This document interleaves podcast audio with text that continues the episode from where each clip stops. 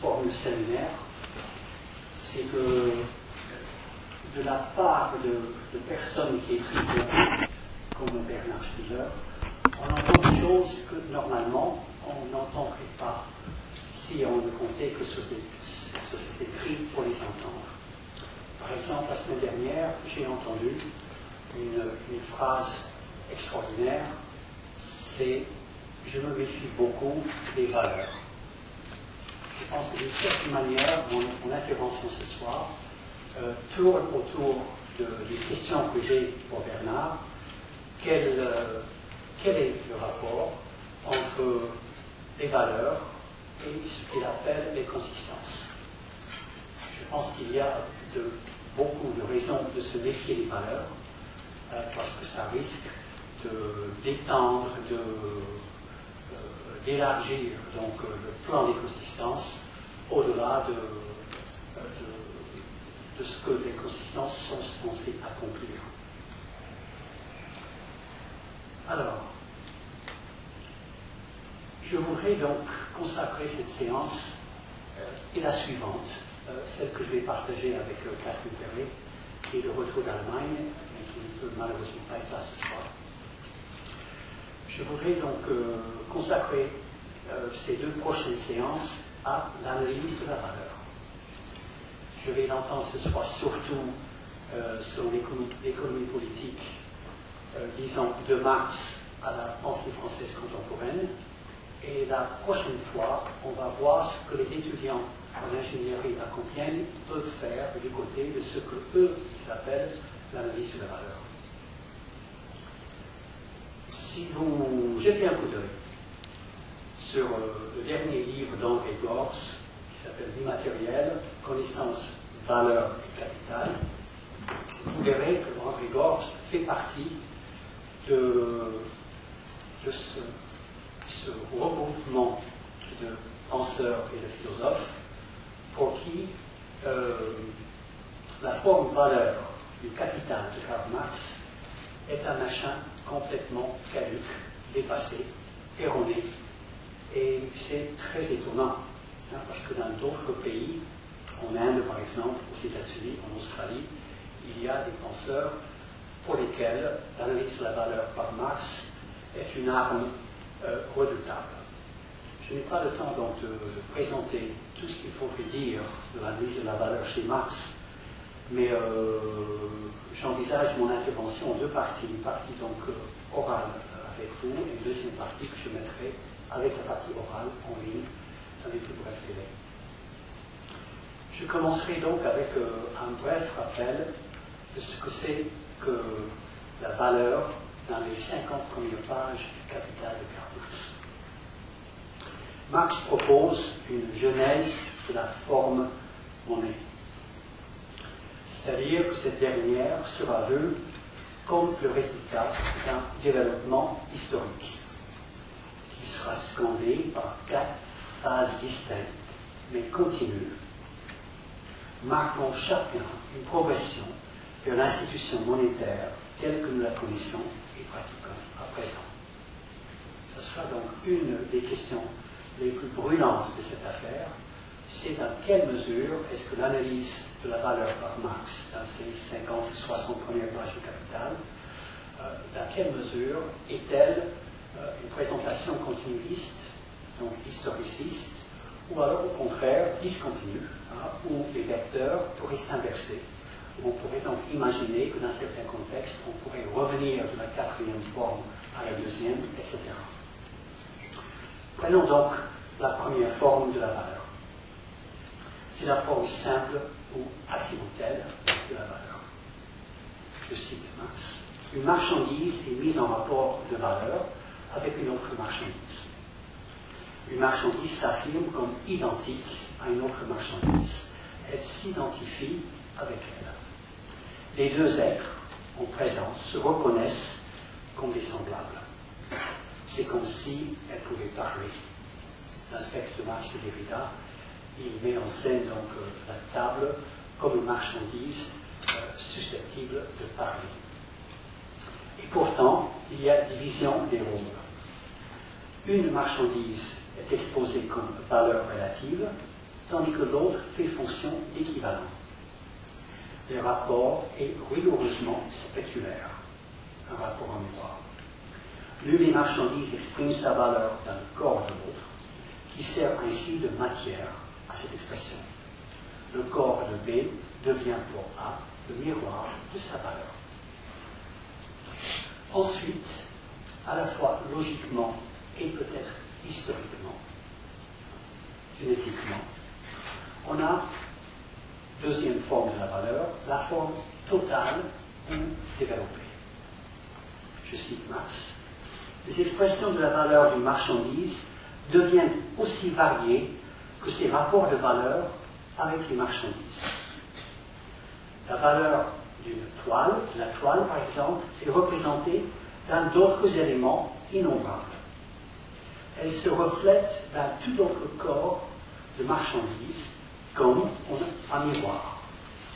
De même que le rapport de l'enfant, forme relative, à la mère, forme équivalente, s'étend bientôt à une constellation d'autres personnes particulières, frères, pères, sœurs, et que le sujet reflète peu à peu sa valeur dans le corps de nombreux de ses semblables, la forme totale ou développée de la valeur relative met une marchandise en rapport social avec toutes les autres. Cette forme de valeur possède cependant, dit Marx, quelques défauts. Et toute la partie écrite de mon propos, ça sera de dire que dans cette deuxième forme de la valeur, ce sont des défauts qu'il faut.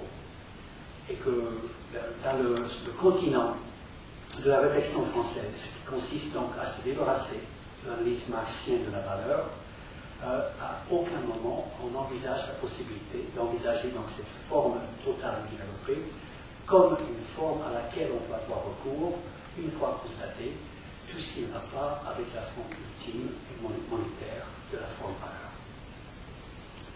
Donc cette forme de valeur possède cependant quelques défauts, et ce sont des défauts qu'il faut. Le point de vue de la forme relative, la valeur d'échange de marchandises prises isolément ne trouve son expression exhaustive que dans l'infinité des équations où elle apporte terme équivalent les valeurs d'usage de toutes les autres marchandises. Mais aussi inversement, chaque espèce de marchandise équivalente est prise dans d'autres rapports où elle est elle-même forme relative du nombre indéfini d'équivalents. Ainsi, dans le réseau contradictoire de ces expressions, il n'existe en général que des formes équivalentes fragmentaires, dont chacune exclut l'autre. C'est une situation de rivalité, de crise et de conflit. Une marchandise ne peut exprimer une fois pour toutes sa propre valeur fixer en une estimation universelle son propre prix. Le défaut majeur, c'est donc un relativisme qu'aucune prévalence ne saurait régler. Pour Marx, c'est un inconvénient majeur, pour nous, c'est un intérêt extraordinaire. L'unité de forme et d'expression est défaut, et c'est peut-être le défaut qu'il nous faut.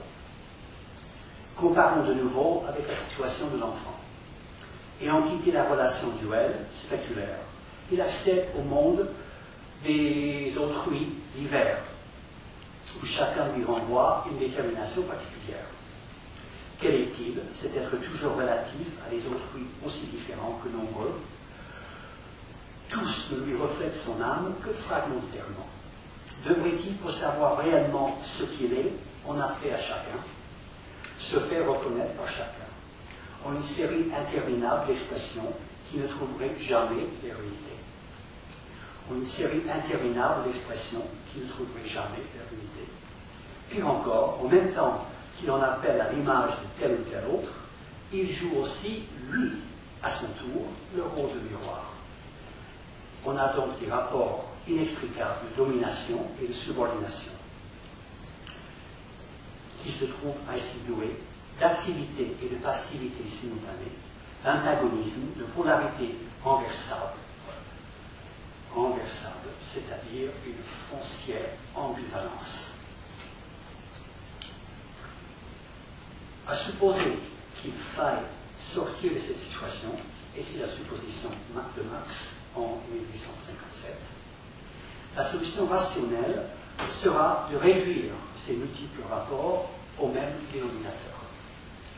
Il suffit que toutes les marchandises n'expriment plus leur valeur qu'en une seule marchandise prise comme équivalent universel, comme équivalent général.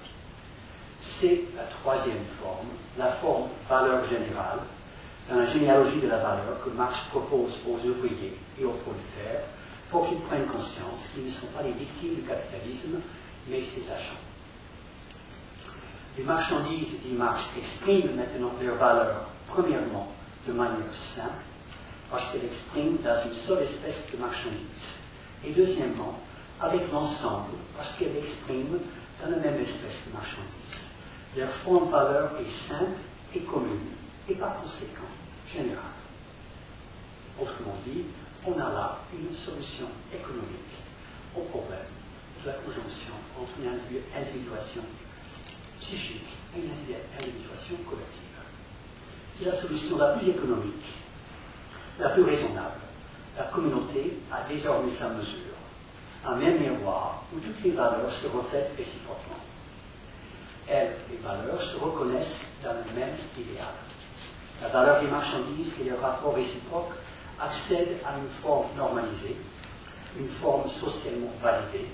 Elles entrent dans un circuit universel. Il reste maintenant de parfaire cette généalogie dans la quatrième forme de valeur, la forme monnaie. L'or comme équivalent général ou universel qui fonctionne comme monnaie.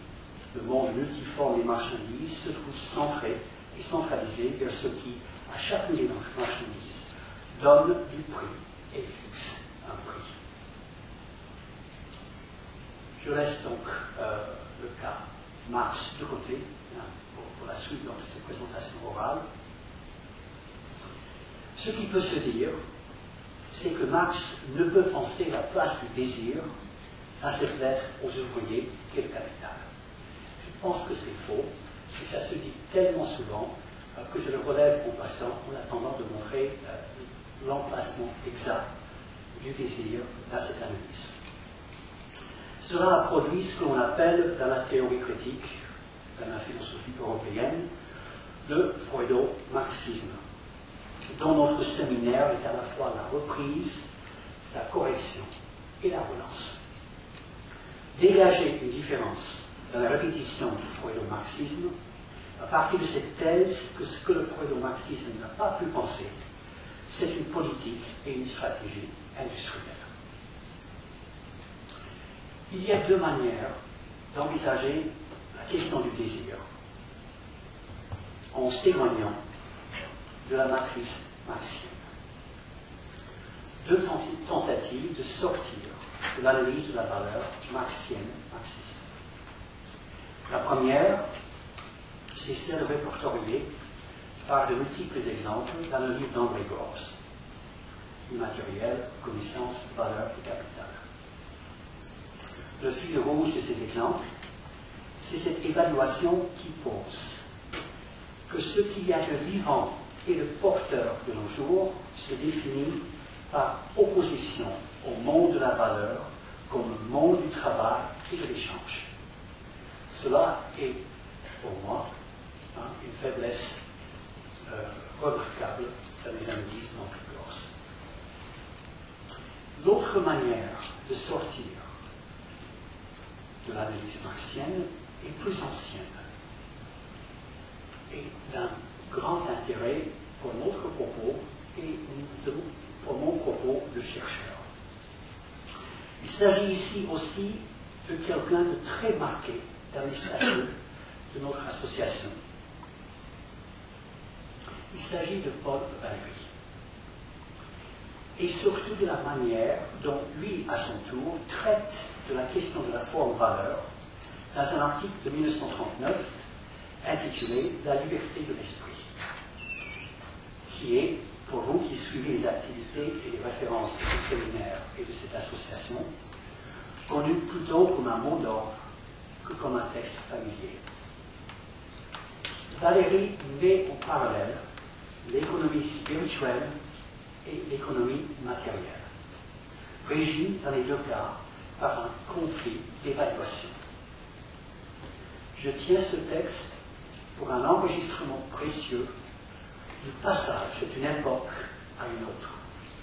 Passage qui jusqu'à présent n'a pas été saisi avec une acuité suffisante. C'est la différence entre ces deux époques qui justifie la nouvelle arme que trouve Valérie. Ce qui a changé, c'est le statut des valeurs. C'est le passage d'un monde de la valeur stable à un monde de la valeur variable, de la valeur mobilière. Qu'il s'agisse de l'économie spirituelle ou de l'économie matérielle, le passage est celui d'une économie fondée sur le trésor et sur les talents, à une autre économie fondée sur l'évaluation momentanée et l'équilibre instable. Ce qui me frappe, maintenant que j'ai lu ce texte, c'est la conversion de Valérie, les caractéristiques de l'arme qu'il a trouvée pour capter et délimiter ce changement de paradigme et d'époque. L'arme en question, c'est la bourse. Je me méfie de Valérie. Il embrasse, il fait sien le monde des valeurs avec un enthousiasme inquiétant. On verra par la suite qu'il reste parfaitement ambivalent, hein, lui aussi. Il ne s'interroge jamais, je ne suis pas sûr pouvoir dire jamais, mais pour l'intérêt de mon propos, je garder. Il ne s'interroge jamais sur la substance des valeurs, leur essence, leur signification, leur généalogie, leur lien avec le travail comme force ou comme puissance, mais uniquement par rapport à leur hausse ou leur baisse, leur prééminence ou leur effondrement par rapport à d'autres valeurs, conçues pareillement en termes d'accroissement et de diminution.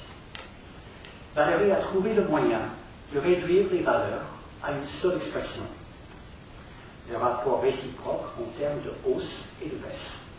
Et partant, il peut ramasser toutes les valeurs sous l'égide de ce principe. Ceci s'accompagne d'une sorte d'amertume ou d'humour discrètement cynique, ou au mieux, pour lui donner donc le bénéfice du doute, mélancolique. Le cynisme du marché, la mise en concurrence sur le même plan.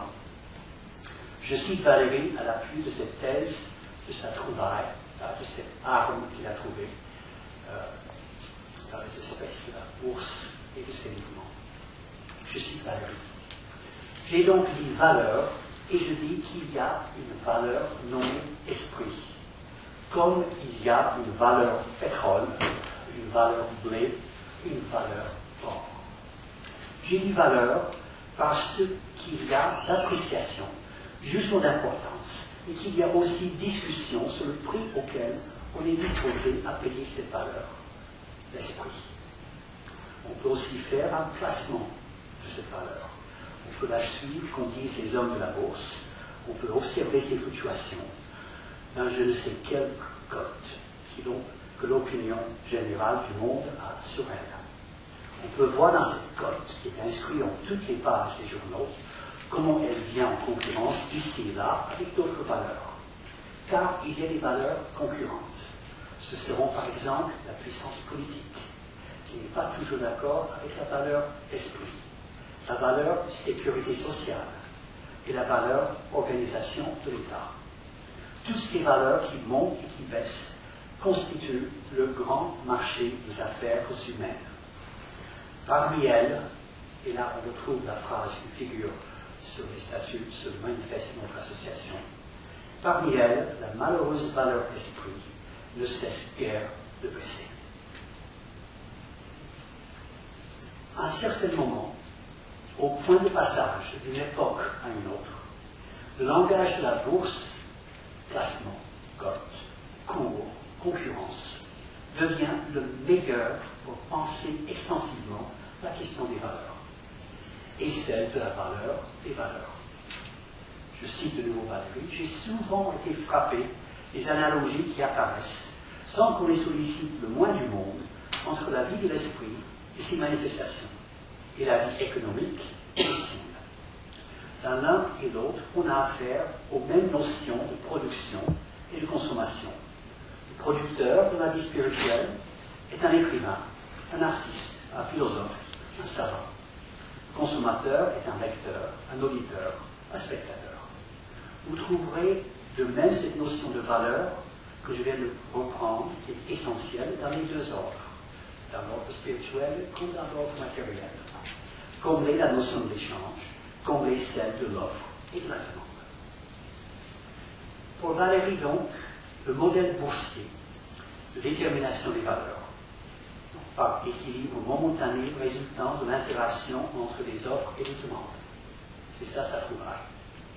Et celui qui s'impose dès que l'on parle de l'individu, sans renoncer pour autant à penser la vie sociale, donc l'interrelation des individus. Valérie trouve une théorie générale des relations entre individus et collectivités, inspirée par la notion de concurrence, d'équilibre, etc. La réflexion sur la notion de valeur mobilière conduit à une certaine théorie générale du social.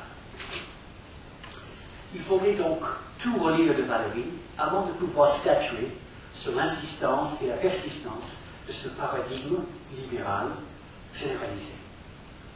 Mais on peut d'ores et déjà anticiper les résultats de cette enquête en énonçant le principe de sa mise en œuvre. La conception boursière des valeurs est ambivalente. Il y a approbation et désapprobation. Le commerce, l'échange, la concurrence sont, dans tous les domaines, créent la civilisation qui est toujours carrefour, croisement, marché. Il y a chez Valérie ce qu'on trouve dans le manifeste du Parti communiste chez Marx, hein, une approbation des effets civilisateurs du capital et du capitalisme. Mais l'intensification contemporaine des échanges mène à la destruction de cette civilisation par agitation, instabilité et vitesse. Le capital spirituel n'a plus le temps de se sédimenter. À ce point d'activité, les échanges sont trop rapides, sont fièvres. La vie devient, dit Valérie, dévoration de la vie. Incitation.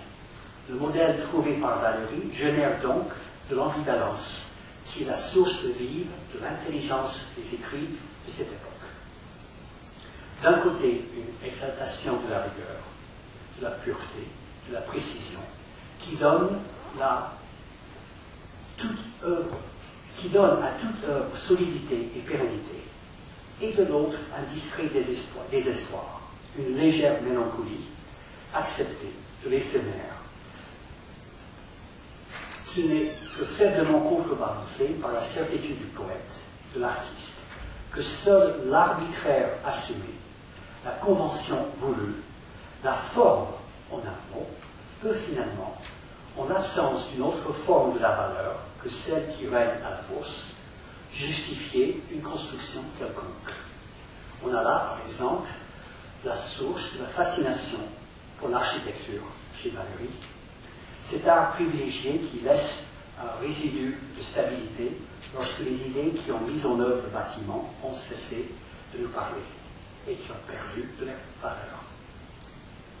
Il s'agit là, dit Valérie, d'une véritable et gigantesque transmutation de valeur. Et Valérie reconnaît ses sources en disant, je reprends ici l'expression excellente de Nietzsche. Cette transmutation des valeurs introduit une nouvelle époque. C'est paradoxal que cette nouvelle époque, dite post- ou surmoderne, s'annonce dans une théorie économique nommée néoclassique celle de Jevons en Angleterre, de Balras en France, de la ligne philosophique de Condillac et de Bentham.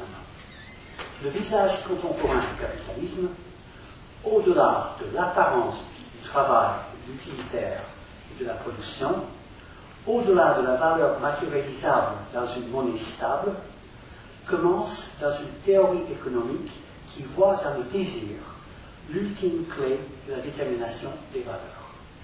Ici, le tout sera de savoir ce que les économistes marginalistes entendent par désir.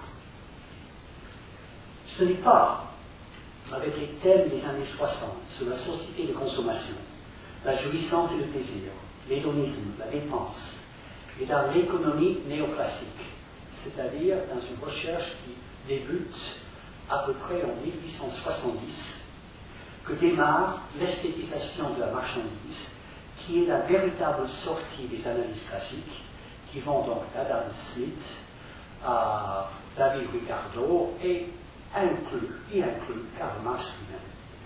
Donc, les analyses classiques de la valeur en termes de valeur, de survaleur, de production et de capital. Avec l'économie néoclassique, qui commence donc avec Balras aux alentours de 1870, l'intensité du désir, la satisfaction croissante et décroissante, le maximum hédonistique, le point de satiété, sont entrés dans la théorie économique en même temps que le modèle boursier des valeurs. Ces néoclassiques ne parlent pas du monde de l'indigence, de la pénurie, de la disette. Ils partent du monde de l'abondance et de la notion de satiété. Ils interrogent avant tout l'homme repu. À partir de quel seuil, de quelle marche, l'homme consommateur devient-il repu C'est la réponse à cette question qui va définir la valeur. Repu de nourriture et de poisson, mais aussi satisfait du nom de ses chapeaux, ses chaussures ou du nom de ses chevaux de course. Y a-t-il une limite à la consommation? Voilà le grand problème qui n'est pas celui d'Adam Smith, ni celui de Ricardo, ni celui de Marx. Où va le désir? Sur quel objet se porte-t-il?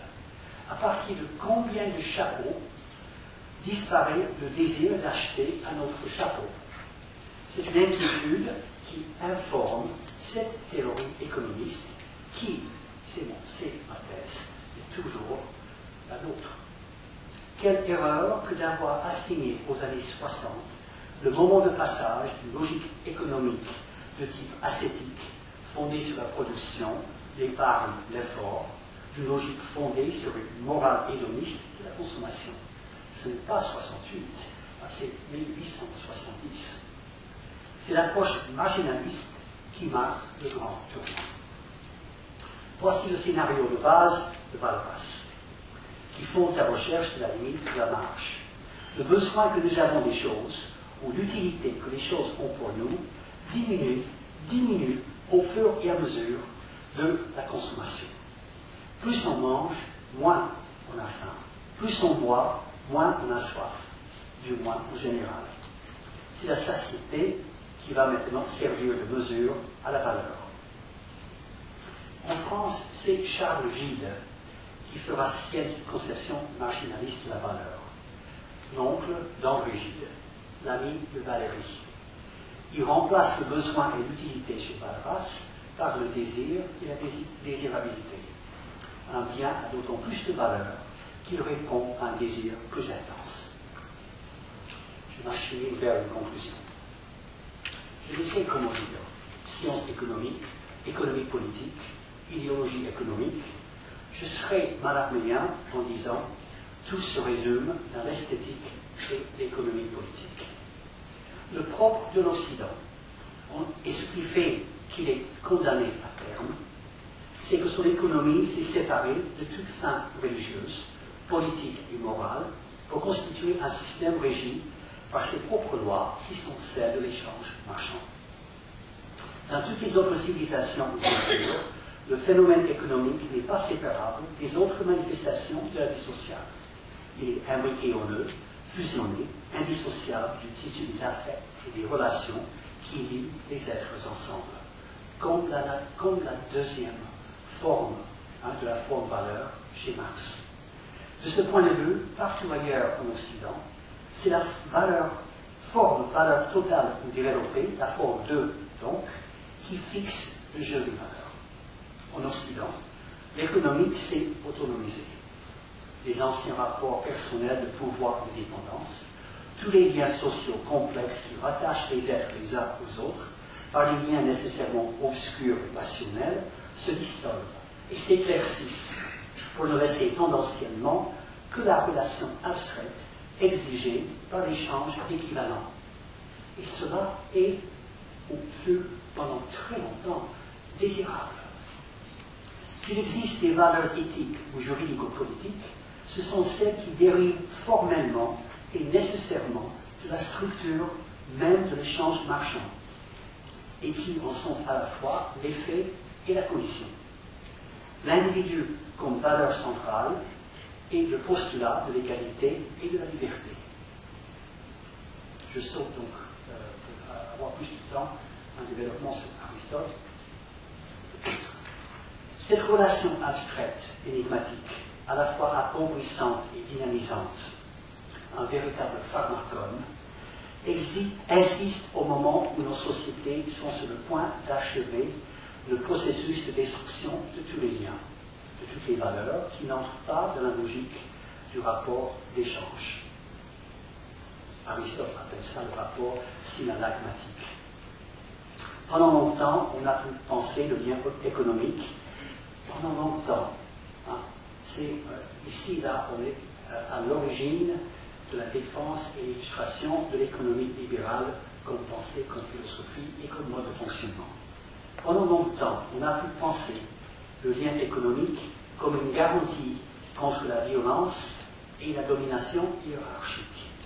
Et encore aujourd'hui, il ne manque pas de prêtres pour prononcer la grande messe de ce libéralisme.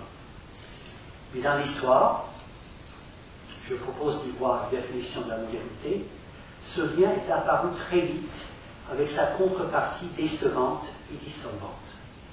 D'abord, il est fondé sur l'utilité individuelle, et cela reste pauvre. Et puis, l'idéal d'autonomie des individus n'est accompli par le marché qu'en dépersonnalisant le rapport social.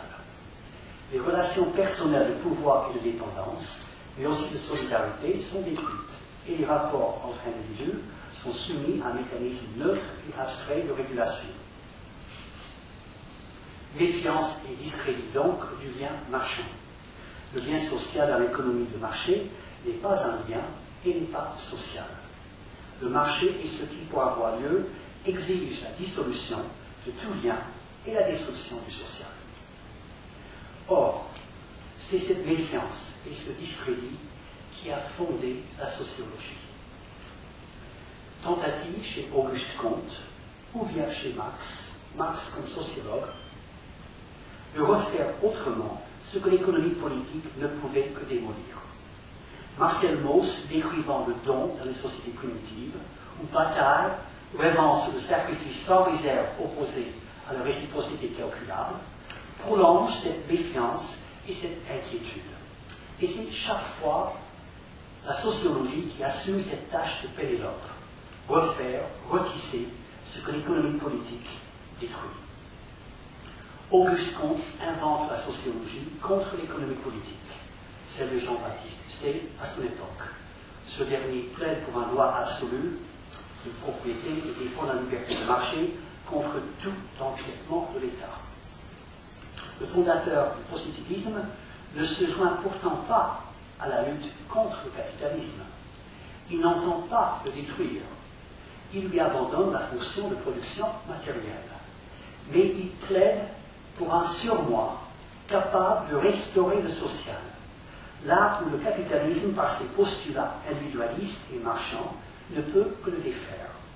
Ce surmoi est philosophique et très 19e qui attend assurer une production de sociabilité, une individuation collective, mais en reconnaissant sa dépendance par rapport à un triumvirat, une triplicité d'alliés.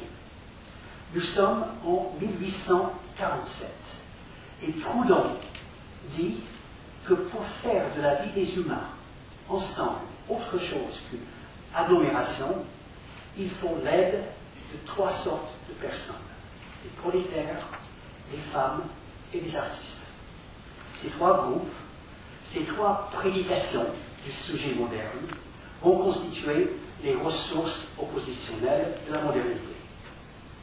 Pour Auguste Comte et pour Proudhon, la seule réserve indéfinie, inépuisable, le seul trésor du sentiment social qui est la qualité de l'être humain, ne peut se situer que dans cette tresse.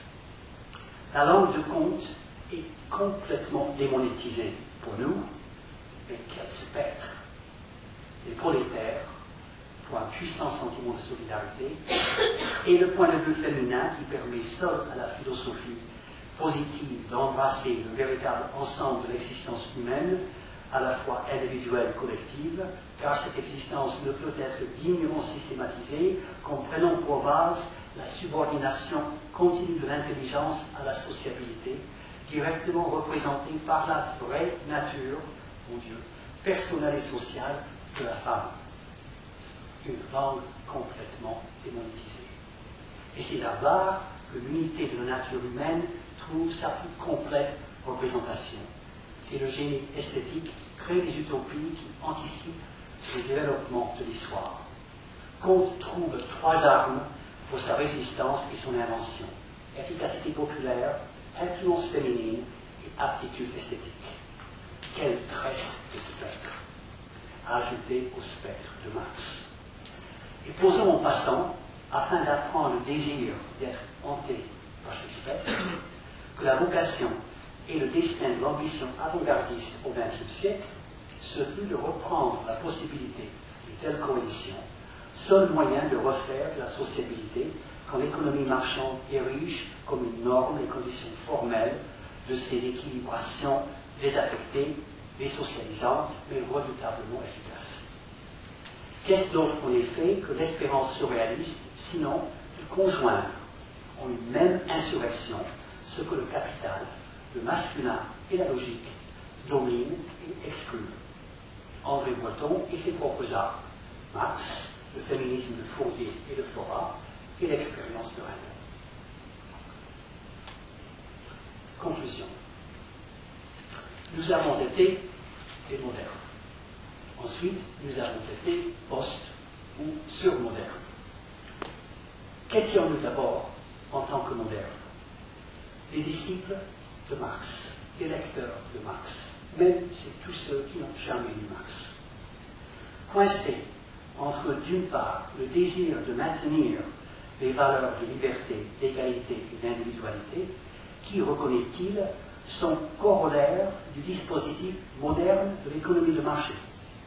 Et d'autre part, la visée d'en finir avec l'équivalent général, la visée d'un commerce enfin sans équivalent général. Gros on lit la valeur d'échange, et mieux encore le système monétaire, constitue en fait le fondement de l'égalité et de la liberté. Mais l'équivalent général qui supporte la valeur d'échange devient un intermédiaire étranger, un tiers indépendant et aliénant. Marx est moderne dans la mesure de sa volonté d'entretenir l'utopie d'une abolition des, équivalents généraux, sans cesser de les reconnaître une fonction structurale, essentielle et irremplaçable. La poste ou sur ou hypermodernité serait pour nous le fait de constater jusqu'à quel point nous avons vécu euh, pendant au moins deux générations dans le renoncement à cette utopie-là, en faisant de l'aliénation le médium à l'équivalent général, la condition même du sens et de l'existence. Le poste de surmoderne retrouve paradoxalement une valeur d'éternité, car il n'est pas question de se défaire ou de se libérer des relations symboliques et économiques régulatrices.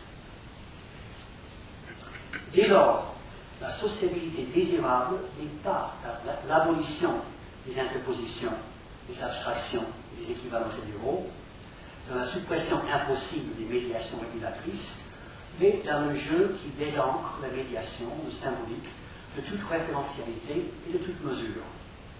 Nous sommes tous des artistes dorénavant, mais pas au sens de Joseph Boyce, qui joue encore la carte de l'abolition de l'équivalent général. Si la dimension esthétique était l'utopie unanime de la modernité, de grandes espérances surmonter le clivage de l'économique, cette modernité passe dans ce qu'on peut reconnaître partout par son insistance spectaculaire et son pouvoir de légitimation, ce que Bellerin appelait l'esthétisation de l'économie politique. D'abord, la théorie économique obéit maintenant, depuis la révolution marginaliste, à une conception sensationniste de la valeur, qui joue le pôle de la consommation et du désir, et non pas celui du travail producteur. C'est la jouissance consommatrice qui devient mesure de la valeur économique et non plus la peine du travail producteur. L'objet marchand est à son tour esthétisé au spectacle séduisant offert aux convoitises d'un consommateur amateur.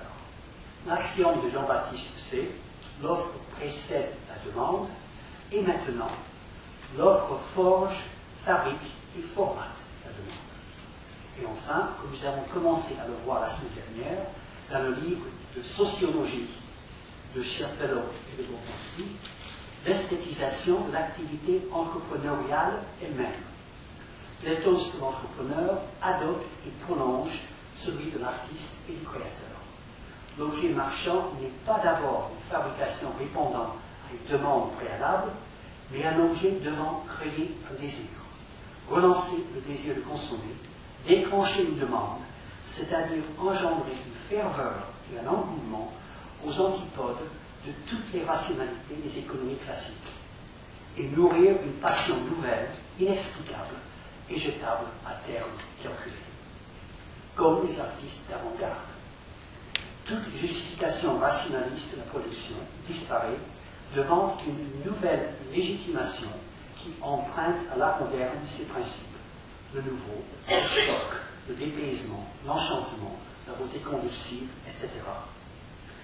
La post- ou surmodernité serait ce moment où le télos, le but, l'horizon de la modernité, la critique des valeurs, est repris, assumé et confisqué par l'économie politique qui s'offre aux gens comme non contradictoire avec l'actualisation de l'esthétique. Elle fait cette offre avant toute demande. Dans le spectacle de la marchandise, la communication de masse, les médias, ce qui constitue les ressources du lien social, c'est la production esthétique et marchande de ce lien. C'est le spectacle du lien social. Capitalisme post- ou surmoderne s'imagine et se légitime par l'esthétisation. Non seulement celle des marchandises, de ses opérations elles-mêmes, de ses valeurs, de son ethos le plus essentiel. Pour citer le titre du dernier livre de Jean-Joseph Gault, que je suis depuis le début de son parcours et depuis le début de cette intervention ce soir, il y a des fondations, il y a des constitutions radicales qui revient à reconnaître la frivolité de la valeur, qui se prolonge de manière cynique, enthousiaste et délétère à tous les coups dans la proclamation de la valeur de l'éphémère et de la frivolité. La tresse, de nouveau, bouge. C'est la raison de notre présence ici. On commence à soupçonner la constitution d'un nouveau prolétariat de consommateurs. Les femmes s'interrogent sur la valeur stratégique des vieilles positions identitaires. Les artistes envisagent les ressources d'une forme d'art calquée sur la forme valeur. Il ne s'agit pas pourtant d'un retour à la modernité, mais comme le dit Sam Weber, d'une sorte étrange hein, de mouvement sur place et de volonté d'identifier dans les gestes et les protocoles de désidentification ce qui asphyxie et